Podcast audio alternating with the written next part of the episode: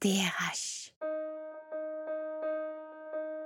Bonjour, je suis Lydie Lacroix de Parlons RH et chaque mois, je pars à la rencontre d'une directrice ou d'un directeur des ressources humaines. Ensemble, nous allons découvrir le sens qu'ils attribuent à leur fonction ainsi qu'une facette plus personnelle de celles et de ceux que l'on connaît finalement assez peu dans l'entreprise. Bonne écoute Comment est-ce que je continue à me développer? Comment est-ce que je continue à apprendre? Comment est-ce que je découvre de nouveaux métiers? Je pense que ça contribue énormément à ce que j'appelle l'engagement durable. Il y a aussi, est-ce que je me sens reconnue au quotidien? Est-ce que mon métier est utile? Et puis au final, euh, ou au final, je devrais peut-être dire en premier, est-ce que je m'amuse? Est-ce que je prends du plaisir dans ce que je fais? Parce que je pense qu'il n'y a pas d'engagement durable s'il n'y a pas aussi du sens, mais aussi du plaisir à ce que l'on fait. Evelyne Laureau-Barès, directrice générale adjointe richesses humaines de la Maïf. Passion DRH, le podcast à l'écoute des hommes et des femmes qui donnent à la direction des ressources humaines ses lettres majuscules. Concocté pour vous par Parlons RH.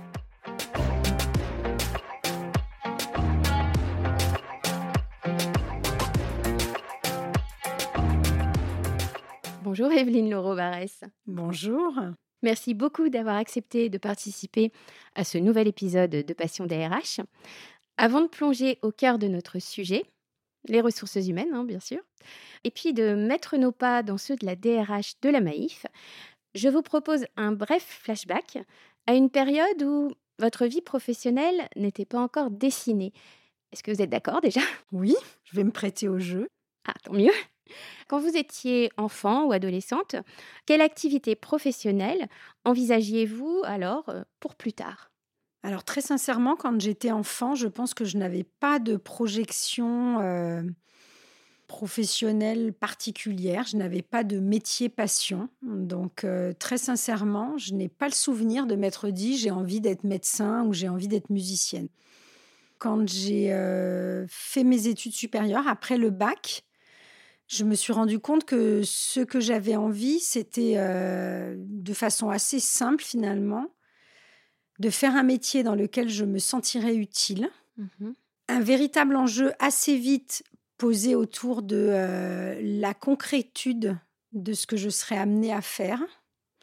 Et puis un autre sujet qui s'est exprimé finalement plus tard, l'envie aussi de collaborer et d'être en interaction euh, avec d'autres. Je me souviens, pendant mes études, je suis restée ouverte très très longtemps sans avoir de choix euh, affirmé, ce qui au final d'ailleurs m'a aidé, je pense, à saisir des opportunités que je n'avais pas forcément identifiées au départ. Mhm, D'accord. On revient au présent. Je crois savoir que la Maïf est la seconde organisation que vous avez rejointe après un parcours exclusif au sein du groupe Danone. Et avec une première particularité, chez Danone, euh, les ressources humaines n'ont pas été votre unique métier. Est-ce que vous pouvez nous en dire davantage? Oui, alors effectivement, j'ai euh, démarré euh, ma carrière chez Danone. J'y suis restée euh, 24 ans et j'ai exercé trois métiers. J'ai démarré dans le commercial, ce qui me permet de faire le lien avec la question que vous m'avez posée précédemment, parce qu'effectivement, quand je suis sortie de mes études, j'avais vraiment ce besoin de concrétisation et puis moi-même, je pense, de construire ma légitimité à travers un métier dans lequel je me sentirais tout de suite utile. J'ai passé euh, sept ans dans la fonction euh, commerciale que j'ai beaucoup aimé et j'en ai gardé euh, un vrai attachement et un vrai sentiment de reconnaissance pour les gens qui font le chiffre d'affaires tous les jours, les gens qui sont sur le terrain. C'est une expérience qui m'a beaucoup marquée. Ensuite, je suis partie euh, dans la fonction achat. Alors évidemment, le, lien entre euh, le métier de commercial et le métier des achats, c'est celui de la négociation. Mais j'avais aussi envie, en basculant vers ce nouveau métier, de pouvoir faire le lien, plus que je ne le faisais dans la fonction commerciale, entre un métier finalement euh, très opérationnel et un métier qui me permettait aussi de poser une vision stratégique et puis d'avoir aussi une activité qui soit plus au cœur d'autres métiers dans l'entreprise. Mhm. Et puis le troisième métier que j'ai exercé, euh, j'avais 37 ans. je suis partie dans la fonction ressources humaines. Et là, le, le poste passerelle qui m'a permis cette transition entre les achats et la fonction RH, ça a été celui d'être responsable de construire et de monter toute la filière de formation achat pour Danone ce qui était évidemment un poste qui m'a à la fois permis de m'appuyer sur mes compétences et sur le métier que je connaissais, mais d'arriver finalement à en faire un produit pédagogique et de pouvoir former les acheteurs des Danone. Et après ce poste-là, j'ai exprimé mon envie de basculer de façon définitive vers le métier des ressources humaines. Et toutes ces bascules professionnelles, évidemment, à partir du moment où je suis devenue DRH, c'est quelque chose qui m'a voilà, comme je l'ai vécu à titre personnel, qui je pense explique aussi aujourd'hui la façon dont je vois mon métier, l'importance que j'accorde à la mobilité professionnelle, au fait de d'oser le changement, euh, d'oser perdre ses repères, de se dire que c'est dans ces moments-là qu'on apprend le plus, et puis surtout ne pas forcément écouter tout ce qu'on vous dit, notamment quand j'ai fait ma transition entre les achats et la fonction RH. Tout le monde ne m'a pas encouragée ah J'ai aussi euh, gardé cette conviction que euh, quand on a vraiment envie de quelque chose, l'envie, la ténacité, ce sont finalement euh, deux moteurs extrêmement importants quand on parle de mobilité. Mmh on va rester sur l'acronyme de la direction des, des, ressources humaines, donc DRH, dont le R évoque en principe les ressources. Au vu de l'intitulé de votre poste, je présume qu'à la Maïf, on préfère associer ce R à la notion de richesse et dans quelle perspective finalement?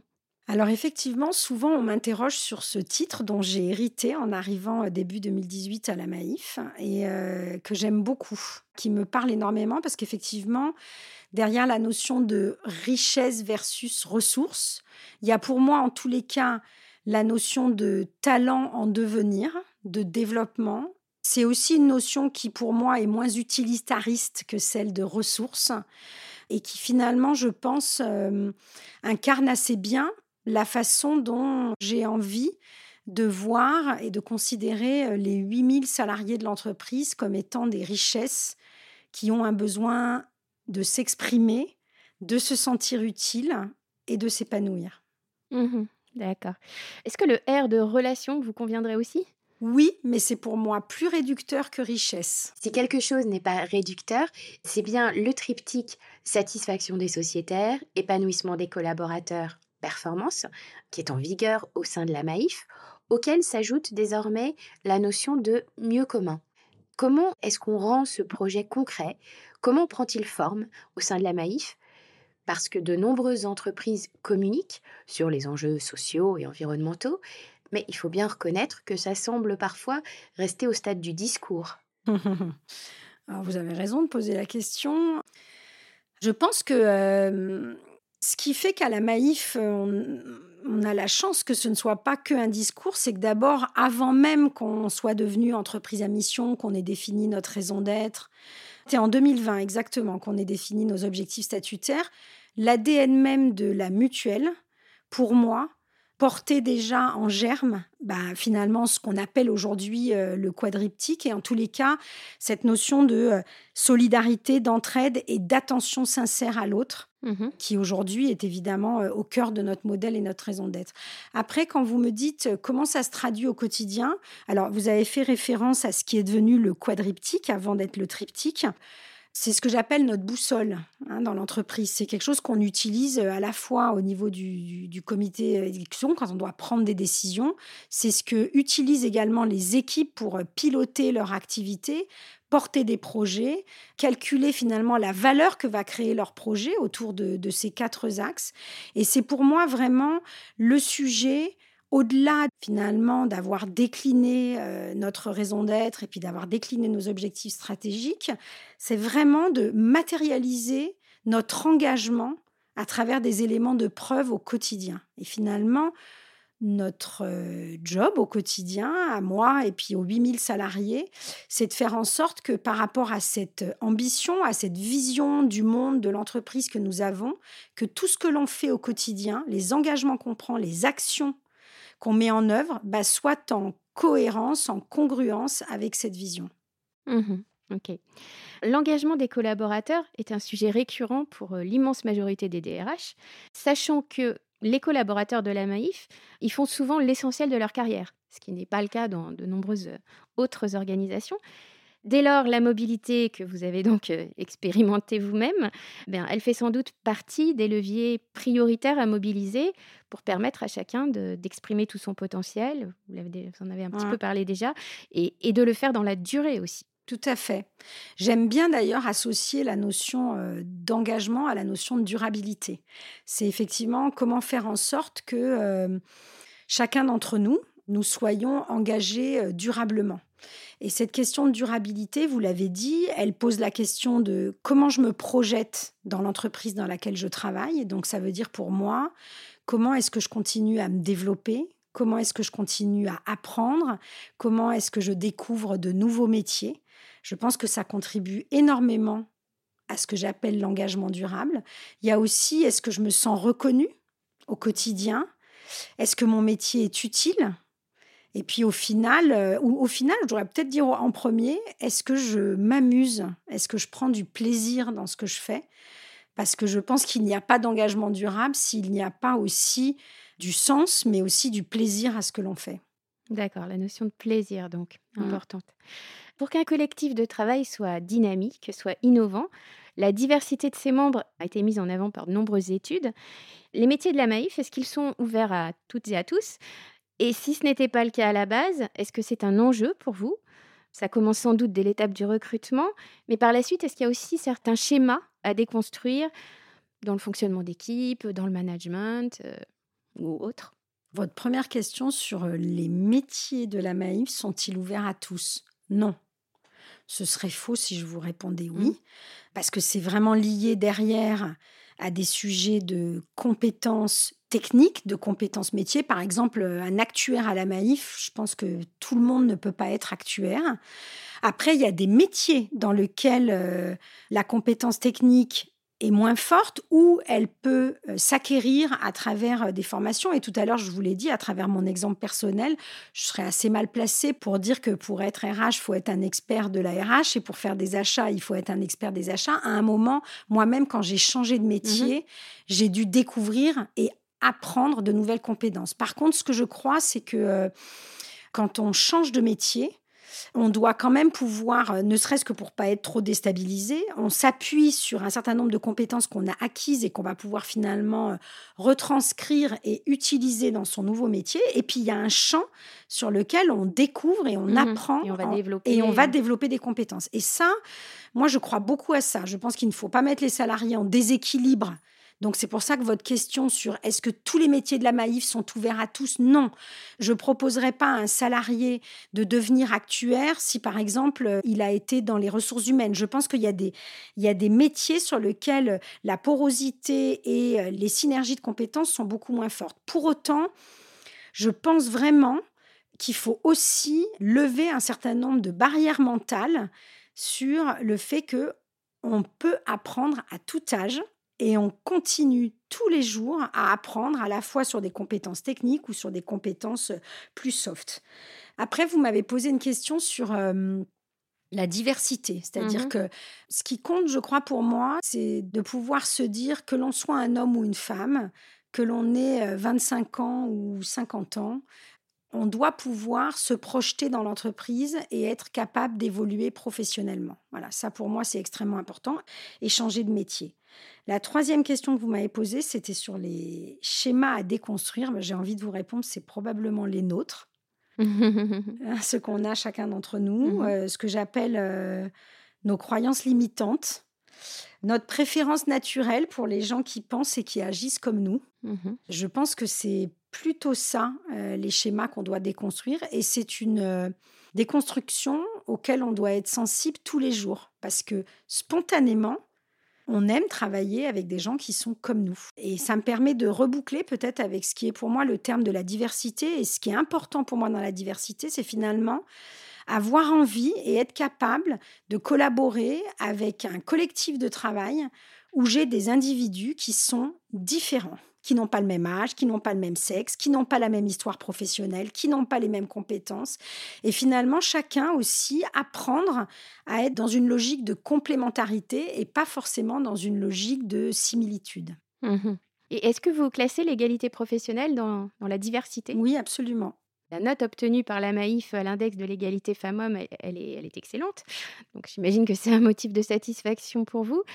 Après, on peut quand même se dire que la Maïf euh, est un petit peu favorisée par rapport à d'autres entités dont les métiers restent beaucoup plus connotés euh, masculins, malheureusement. Mais malgré tout, le premier accord en la matière a été signé en 2012. Ça semble donc être un véritable engagement. Oui, tout à fait. Et, euh, et vous l'avez dit, euh, c'est quelque chose qui se travaille sur un temps long. hein. On en est à notre quatrième accord triennal avec des engagements euh, forts. Et je vais reprendre votre question ou votre boutade. Oui, vous avez raison. À la Maïf, on a 70% de femmes. Donc j'ai envie de dire, notre problématique sur certains métiers, elle peut presque être inversée. Et Mhm. effectivement, nous avons des actions spécifiques, par exemple pour les métiers de conseil-vente à distance, où de façon volontariste, nous essayons de recruter plus d'hommes pour pouvoir justement euh, rééquilibrer cette proportion. A contrario, dans les métiers du SI, on a une proportion d'hommes extrêmement forte et on essaye de rééquilibrer les choses entre la répartition homme-femme sur des métiers qui ont une connotation masculine plus forte. Donc, en fait, cette lecture de l'équité homme-femme, on a effectivement des actions différentes selon la problématique que nous avons à adresser. Et puis, on a aussi, dans le cadre de nos accords, mené depuis plusieurs années des actions importantes aussi autour de la parentalité, hein, avec le congé maternité, le congé paternité, où on va au-delà du dispositif légal. Des sujets aussi autour de l'organisation du temps de travail. Et puis, il y a deux ans, on a développé euh, un cook autour du sexisme ordinaire au travail, qui a aussi été quelque chose euh, de très suivi par euh, nos salariés et qui était aussi euh, voilà, porté comme étant un engagement fort dans notre accord euh, égalité professionnelle. Euh, Donc sur la base du volontariat. pour Oui. les- Mhm. D'accord. Je crois savoir que la signature managériale de la Maïf passe notamment par un mode de management par la confiance. J'aimerais savoir ce que ça signifie concrètement. Ça sous-tend plusieurs choses. D'abord, ce sont ce que j'appelle des attendus communs au niveau du métier de manager. Ça veut dire porter le sens, porter la vision, agir en responsabilité, être capable d'engager son collectif, développer ses collaborateurs, on en a beaucoup parlé, et puis accompagner le changement. Ça passe aussi par des pratiques managériales euh, communes. L'attention sincère, qui est au cœur de notre raison d'être, l'autonomie, la responsabilité, la coopération, la culture du feedback, par exemple, qui est aussi euh, une pratique qu'on a beaucoup développée et qui prend vraiment euh, sa source dans la, question du management par la confiance. Et puis, ça passe aussi par des parcours, des systèmes, des outils communs qui portent cet enjeu de responsabilité, d'autonomie, de transparence et de confiance. Je vais prendre un exemple. La façon, par exemple, dont on euh, définit notre politique de rémunération et dont les managers, chaque année, finalement, décident de reconnaître la contribution de leurs salariés, ben, ils ont accès à un outil qui leur permet d'avoir la visibilité complète sur l'historique de rémunération de leurs collaborateurs, l'historique des augmentations individuelles, de pouvoir faire le lien entre leur performance, que ce soit à la fois les attendus sur leur activité et puis aussi le sujet de l'implication. Et Mhm. c'est eux qui décident en toute autonomie, dans une logique de confiance, l'attribution individuelle qu'ils vont vouloir euh, donner à leurs salariés. D'accord. Alors, Evelyne Laureau-Barès, je vous propose de faire une petite pause. On écoute et on en parle après. Il faut savoir que quand même dans le parc national des Calanques, il y a plus de 900 espèces de végétaux.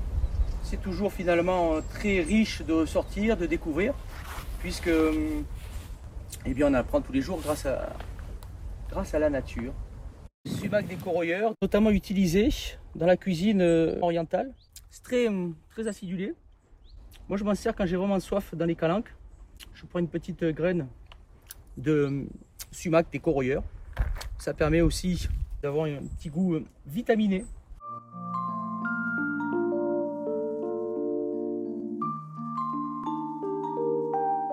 J'ai choisi cet extrait parce que vous appréciez particulièrement la nature, de marcher dans la nature, la randonnée. Ce que j'aimerais savoir, c'est ce que ça vous apporte. Est-ce que c'est un moyen de prendre le temps, tout en étant active, de vous relaxer, alors que le métier de, DRH nécessite des réactions immédiates et, comporte pas mal de pics émotionnels alors oui, je pense que vous avez raison. Je ne me l'étais pas forcément dit comme ça, mais effectivement, quand je marche, c'est une façon pour moi euh, de prendre du recul, d'être effectivement dans une logique de temps long et euh, de laisser euh, les pensées venir à moi sans être obligé d'être dans l'action. Mmh vous avez évoqué les pics émotionnels. Je ne sais pas vraiment si j'ai des pics émotionnels en fait mmh dans mon métier. Mais en tous les cas, oui, la, nature, je pense, et le fait de marcher, c'est le fait peut-être aussi d'être plus en capacité d'être dans l'instant présent. Parce que dans mon métier, je suis quand même très, très occupée, très, très prise dans une espèce parfois de, spirale infernale, où finalement ces temps de pause euh, bah, sont rares. Voilà. Mmh Donc, euh, vous les trouvez. Euh, je les trouve en marchant. Absolument. On va maintenant parler de télétravail lequel permet justement d'avoir plus de temps à soi et d'être ainsi plus aligné par rapport à, son activité professionnelle. La Maïf l'avait déjà expérimenté le, télétravail avant la crise sanitaire. Évidemment, euh, cette dernière l'a ouvert à, un plus grand nombre de collaborateurs. Quels sont les, retours en matière de, de, travail hybride plutôt? Alors du côté des collaborateurs, du côté des managers et puis le vôtre aussi. Et aussi, quels sont les, points de vigilance peut-être? Effectivement, donc euh, on avait déjà basculé dans le télétravail à la Maïf dès 2017 euh, avec un accord euh, qui permettait de télétravailler deux à trois jours par semaine, mais qui était cantonné à, euh, un nombre de, collaborateurs restreint. À l'époque, c'était 2000 sur, euh, sur 8000, exactement. Donc, euh, à partir de 2020, on a finalement négocié un avenant à cet accord, ce qui nous a permis de généraliser son usage. Et aujourd'hui, donc, il y a plus de 75% des salariés de la Maïf qui télétravaillent. Et dans ces 75%, il y a eu évidemment aussi une intensification à travers le nombre de jours, hein, puisque il y a 75% de ces mêmes salariés qui télétravaillent, qui télétravaillent deux à trois jours par semaine. Donc, dit autrement, plus de la moitié du temps, mmh nos collaborateurs travaillent chez eux et reviennent sur site. Alors, vous m'avez demandé comment est-ce que vous mesurer euh, la satisfaction et quel point d'attention vous avez. Alors, on a plusieurs façons euh, de mesurer ce sujet-là. Alors, à travers notre baromètre salarié, où trois fois par an, on interroge euh, nos, nos 8000 collaborateurs et on a une des questions qui est effectivement autour du télétravail, où on leur pose la question de savoir si cette modalité d'organisation contribue à leur épanouissement et à leur sentiment de qualité de vie au travail. Ils répondent évidemment de façon massive, de façon très positive. Hein. On a des notes qui sont en moyenne entre 7,4 et 8,2 sur cet item-là. Mmh Donc clairement, je pense qu'on a irrémédiablement basculé euh, dans le travail hybride. Et notre enjeu aujourd'hui, nos points d'attention, c'est plutôt côté manager, parce que pour les managers, finalement, ils ont été assez éprouvés à titre individuel dans, dans, ce passage au télétravail à grande échelle, parce que finalement, eux, leur métier ne leur permet pas tant que ça de télétravailler, notamment les managers de proximité, ou comme son nom l'indique, on leur demande d'être en proximité des équipes, notamment dans nos plateaux euh, d'appel. Et donc, ils sont à la fois, eux, finalement, pas forcément bénéficiaires de cette modalité, ou en tous les cas moindres que les collaborateurs. Et c'est eux, c'est sur leurs épaules aussi que repose cet enjeu euh, d'hybridation du travail. C'est-à-dire, ça veut dire pour eux, comment est-ce que finalement j'arrive à euh, continuer à engager mon collectif quand j'ai un collectif qui est euh, hybride ou à distance, où certains jours, certains sont sur site, d'autres ne sont pas là. Comment est-ce que j'arrive à donner du sens, si je reprends tout à l'heure les, attendus du métier? On voit bien que ça modifie pour eux la façon d'exercer leur métier. Et donc nous, on a un point de vigilance par rapport à ça sur comment est-ce qu'on arrive à les accompagner pour que eux-mêmes se sentent en capacité bah, finalement d'accompagner ce management hybride.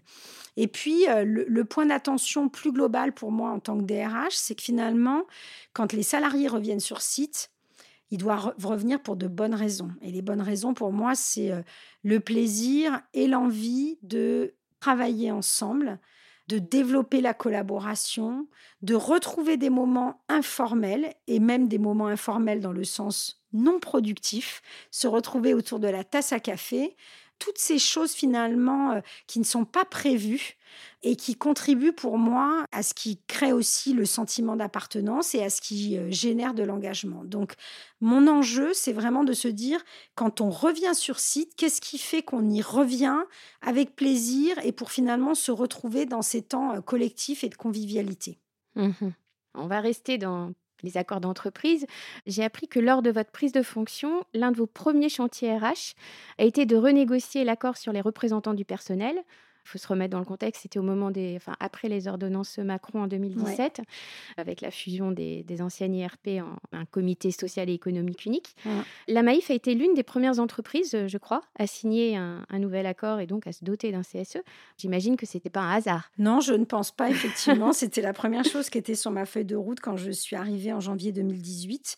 Et nous avons effectivement euh, signé cet accord euh, deux mois après, en mars. Oui, c'était pas un hasard parce que pour moi, c'était vraiment dans la continuité d'une culture d'entreprise qui est finalement euh, fondée sur le dialogue et la confiance. Et finalement, assumer le fait qu'on allait être les premiers à se pencher sur ce sujet-là et avoir euh, cette négociation avec les organisations syndicales, je pense que c'était possible parce que justement, on a un dialogue social de qualité et une vraie confiance dans, dans nos échanges. Donc, au final, c'est vrai qu'on l'a fait dans un temps court et ça, pour moi, euh, c'était un vrai un vrai facteur de succès. Il y avait évidemment de l'appréhension hein, euh, face au changement, parce que c'était un changement majeur hein, pour les IRP, euh, la disparition des CSSCT qu'on avait euh, partout en région. Mais au final, on a fait le bilan de cet accord il y a moins d'un an, hein, puisque effectivement c'était un accord qui était sur une durée de quatre ans. Et le bilan est extrêmement positif. On a continué à avoir un vrai dialogue social nourri, des représentants de proximité qui nous permettent de continuer à avoir un maillage local. On a 125 représentants de proximité qui sont présents sur tout le territoire euh, national. Donc on a aussi évité l'écueil de la centralisation extrême du CSE en choisissant d'avoir des représentants de proximité localement. Et on a aussi un CSSCT qui fonctionne extrêmement bien. D'accord. Toujours en matière de santé au travail, il y a une étude de Santé publique France qui a été publiée euh, le 18 avril et qui révèle que le nombre de maladies à caractère professionnel augmente dans notre pays. Donc, euh, ce sont les troubles musculo-squelettiques et puis la souffrance psychique. L'un des éléments notables, disons, de cette étude, c'est que les facteurs organisationnels, relationnels et éthiques, qu'on appelle les FORE, F-O-R-E, et qui incluent le management, euh, la relation au travail, les exigences inhérentes à l'activité, eh bien, donc ces FORE sont en cause dans 9 cas sur 10, selon cette étude. Est-ce qu'il n'y a pas un, un immense paradoxe entre la volonté affichée par les organisations de favoriser le bien-être au travail et les résultats sur le terrain? Je parle globalement, hein, bien sûr. Vous avez utilisé le terme de paradoxe. En tous les cas, oui, je pense qu'il y a un, sujet entre, dans certaines entreprises, hein, et dans finalement la volonté affichée et la façon dont les choses sont réellement vécues par les collaborateurs. Et je pense qu'il ne faut pas se cacher derrière son petit doigt sur le fait qu'il peut y avoir des écarts et il faut absolument voilà, les, évoquer, en parler et essayer de les traiter.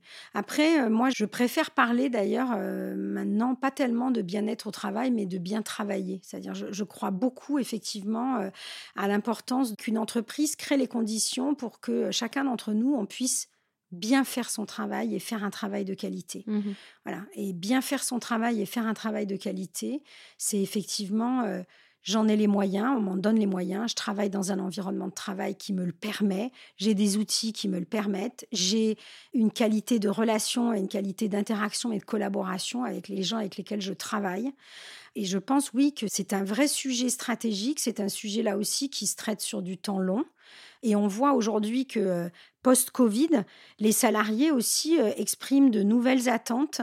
Par exemple, ils nous disent à travers le travail à distance que pour eux, bien travailler ou travailler dans des, dans des conditions qui euh, contribuent à leur épanouissement et à leur efficacité, c'est par exemple pouvoir travailler de chez eux certains jours par semaine. Donc on voit bien que les lignes bougent et que la définition même de ce que nous avions en tête de ce que ça veut dire le bien-être au travail ou le bien travailler, eh bien c'est des choses que l'on doit euh, toujours euh, repenser pour bah, à la fois accompagner le changement et puis accompagner le changement aussi pour, pour les salariés. Mmh et c'est quelque chose qui est en train de se construire finalement et que tout le monde découvre en bah, quelque que tout le monde réinterroge, hein, que tout le monde réinterroge, les salariés réinterrogent ça pour eux-mêmes.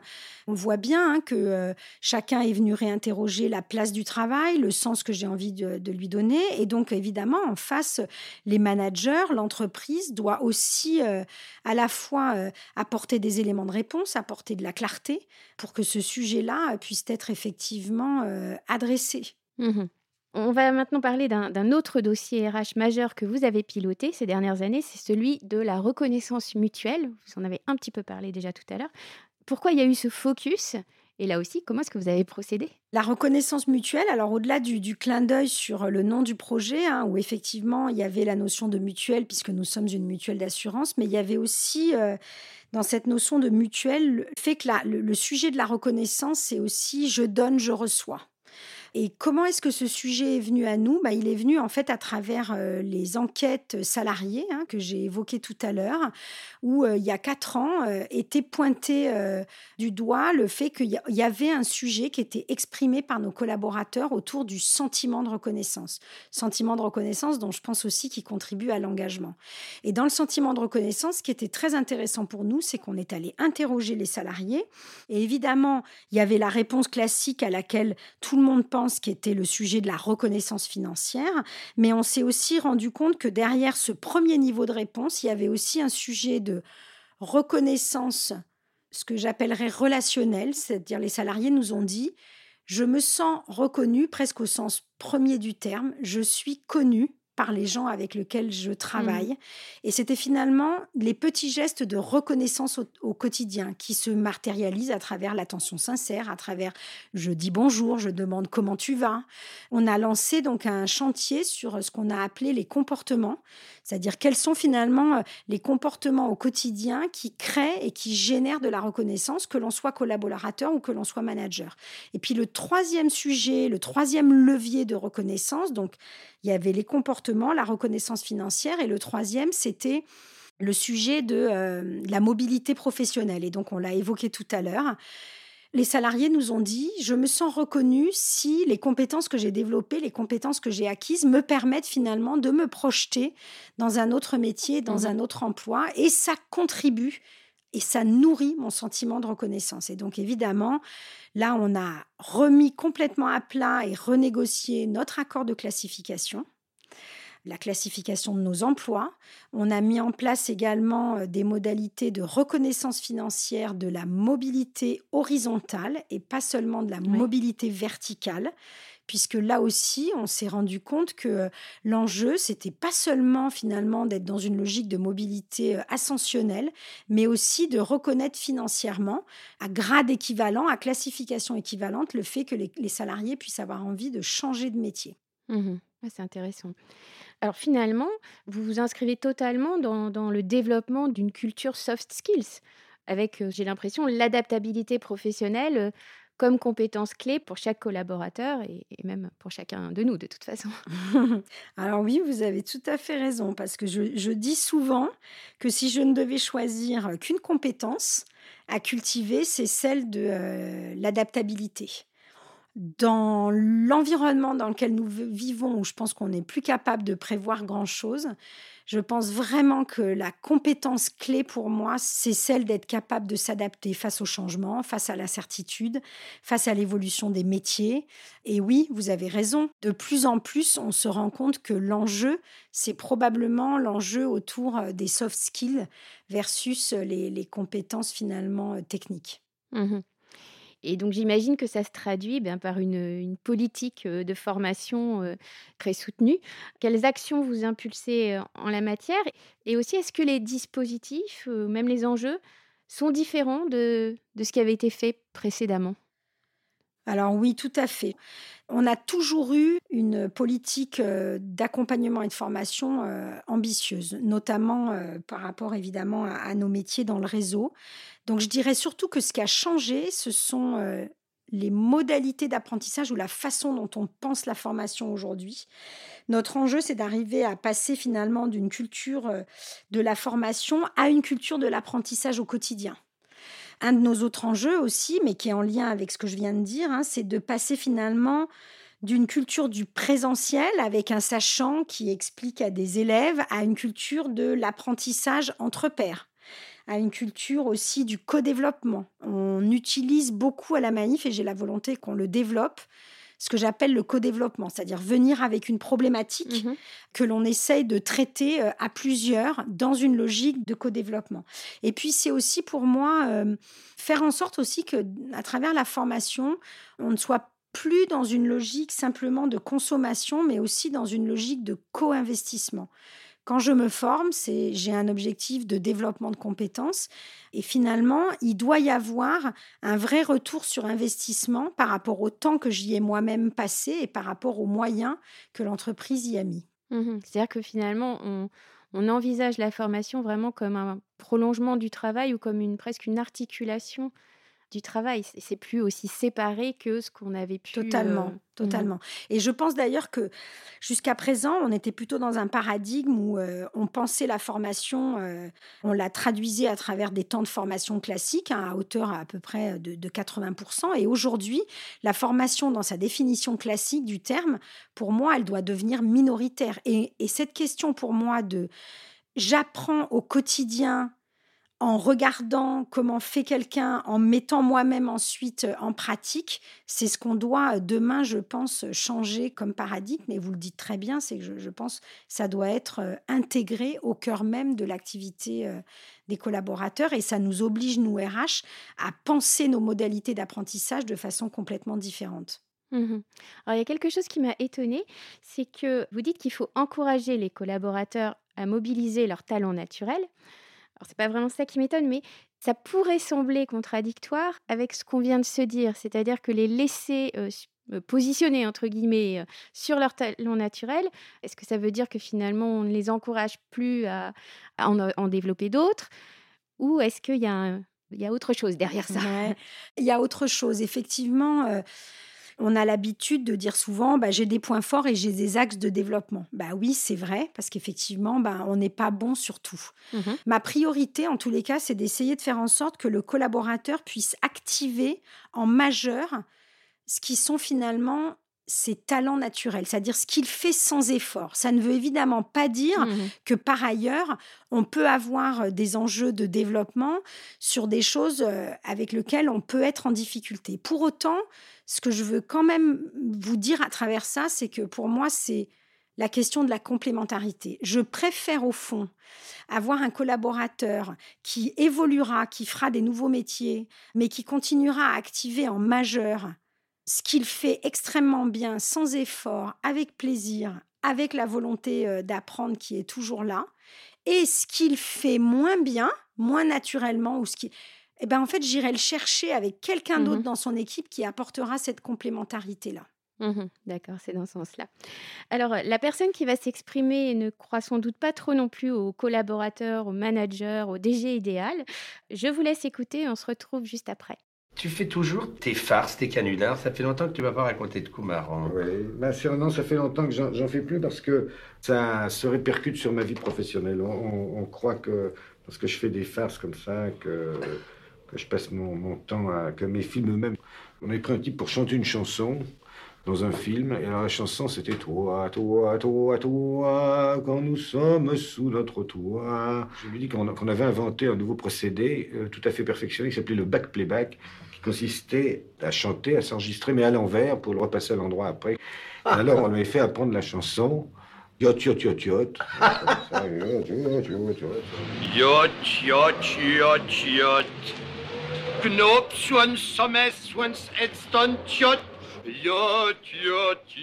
On vient d'entendre Claude Chabrol, l'un des réalisateurs phares du cinéma français euh, de ses débuts en 1960 jusqu'à sa disparition en 2010.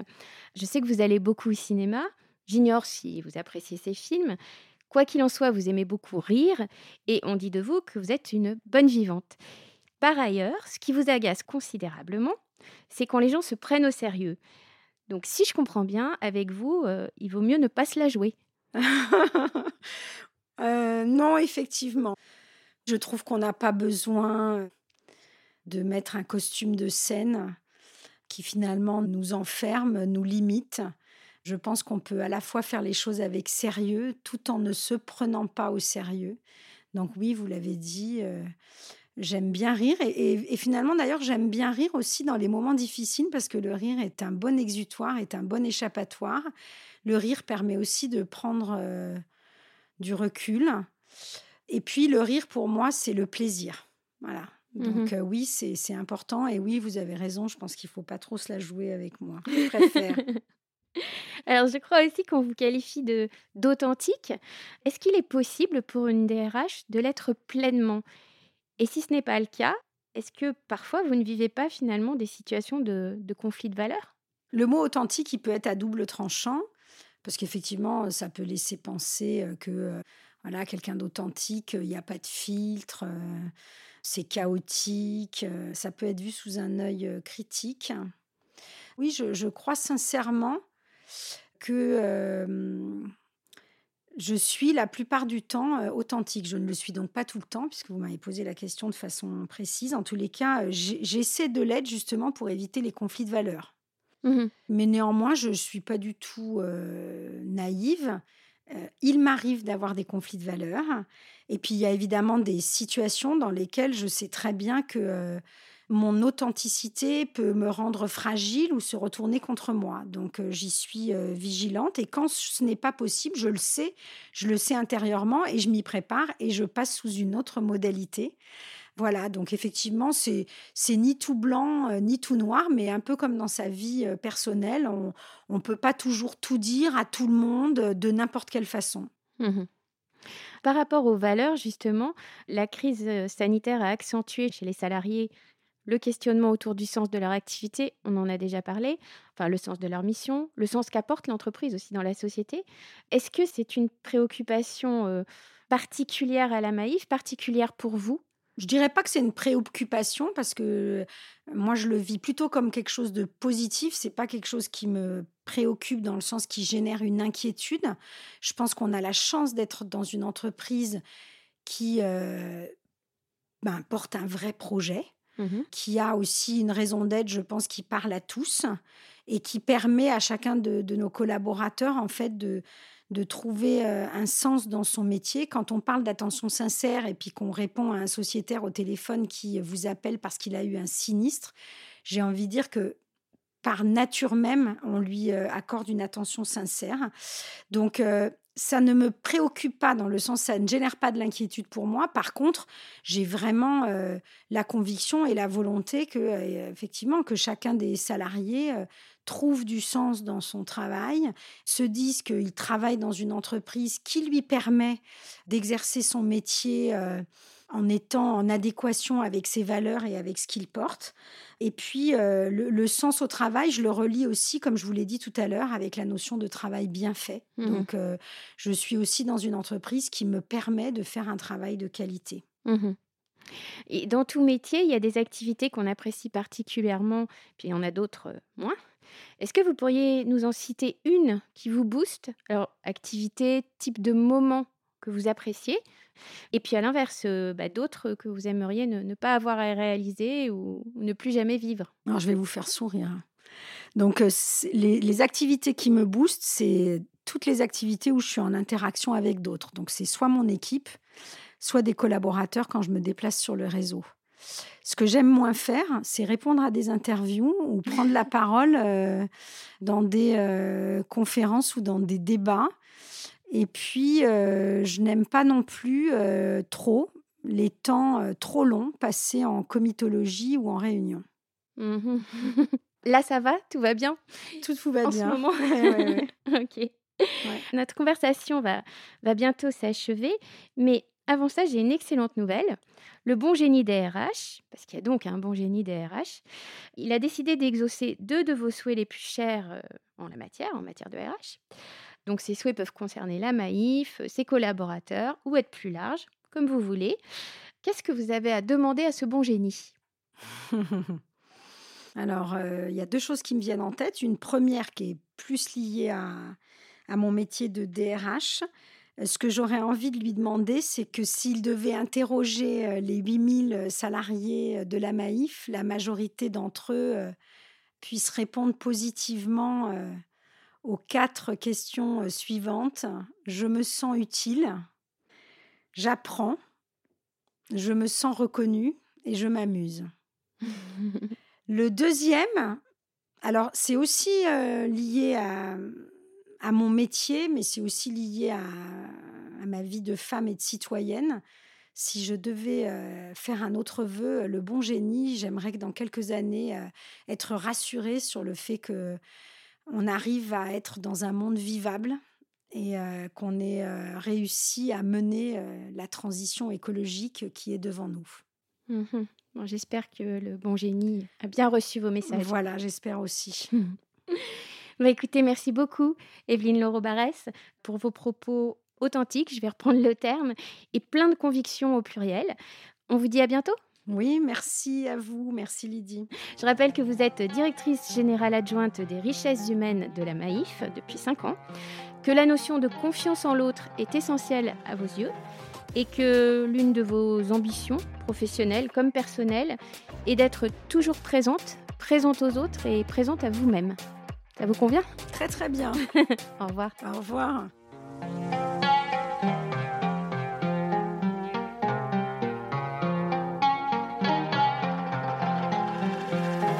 DRH, c'est fini pour cette fois. Retrouvez tous les épisodes sur notre média et sur vos plateformes habituelles pour découvrir d'autres DRH sous un angle à la fois professionnel et humain. Un podcast concocté pour vous par Parlons RH. Merci de votre écoute.